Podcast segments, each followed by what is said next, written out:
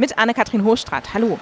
Um mich herum wird gerade gesprungen und getanzt, einbeinig und rückwärts. Alles auf dem Eis hier im Colonel-Knight-Stadion in Bad Nauheim. Am Wochenende findet hier Hessens größter Eiskunstlaufwettbewerb statt.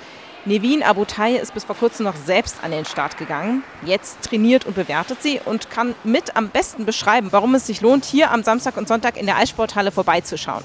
Eiskunstlaufen ist natürlich sehr schön, weil man musikalische Unterstützung hat. Also jeder Sportler kann sich eine Musik aussuchen und danach sein Programm zeigen. Das sind Höchstleistungen mit Sprüngen und Pirouetten und unterschiedlichen Schritten und es ist sehr abwechslungsreich. Von 6 bis 26 Jahre starten alle und es sind ganz viele unterschiedliche Kategorien. Viel Spannung drin.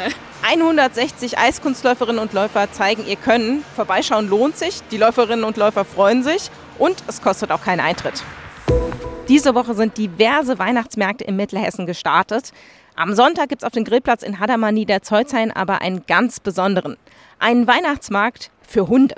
Hier gibt es Leinen, Halsbänder, Leckerlis und sogar Adventskalender für Hunde. Macherin Bianca Kreuser gibt sich Mühe, das Ganze möglichst tiergerecht zu gestalten, damit die Hunde, die hier natürlich sehr willkommen sind, keine Angst bekommen. Für Frauchen und Herrchen gibt es natürlich auch, was zum Weihnachtsmarkt dazugehört. Glühwein, Waffeln, Bratwurst zum Beispiel. Los geht's am Sonntag um 10 Uhr am Grillplatz in Niederzolzheim. Anne-Kathrin Hochstrat, Studio Mittelhessen.